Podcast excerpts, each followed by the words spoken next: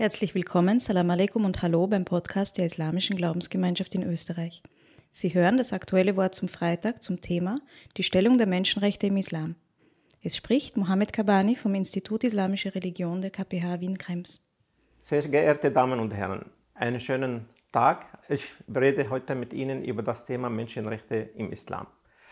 Ähm, während die Menschenrechte ähm, von der internationalen äh, Institutionen als moralisch verbindend deklariert worden sind, sind die im Islam sowohl moralisch als auch islamrechtlich und von der Schöpfung her. Der Mensch durch seine Schöpfung, Erschaffung durch Allah, unseren Gott, der Schöpfer aller Dinge, aller Welten, genießt der Mensch von Anfang an, von seiner Geburt an, diese äh, Rechte, die Menschenrechte heißen.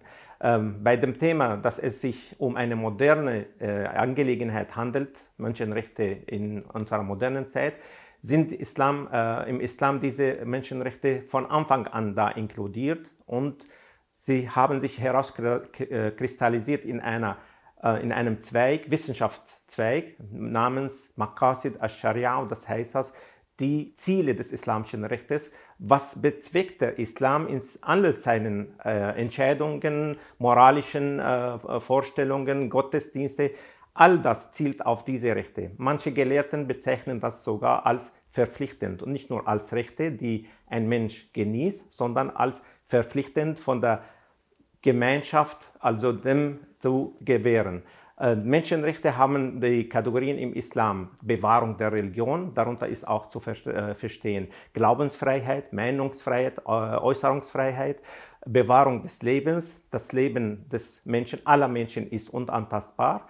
Ähm, Bewahrung der Vernunft, Bewahrung auch des Eigentums und Bewahrung der Fortpflanzung. Das sind die Menschenrechte aus islamischer Perspektive, die in, sehr kompatibel und konform mit dem modernen Menschenrechten äh, äh, der internationalen äh, UNO in Einklang stehen und die sind von allen Muslimen zu bewahren und gelten für alle Muslime. Viele Muslime äh, stehen dem gegenüber skeptisch, also weil sie nicht da, äh, bei der Menschenrechtsdeklaration von der UNO um ein westliches Produkt handelt und sie äh, haben immer noch nicht vergessen Kolonialismus und Imperialismus. Aber als Muslime würde ich sagen, es ist ein Teil unserer Rechtgebung, es ist ein Teil unserem Glauben und es ist allen Muslimen zu gewährleisten.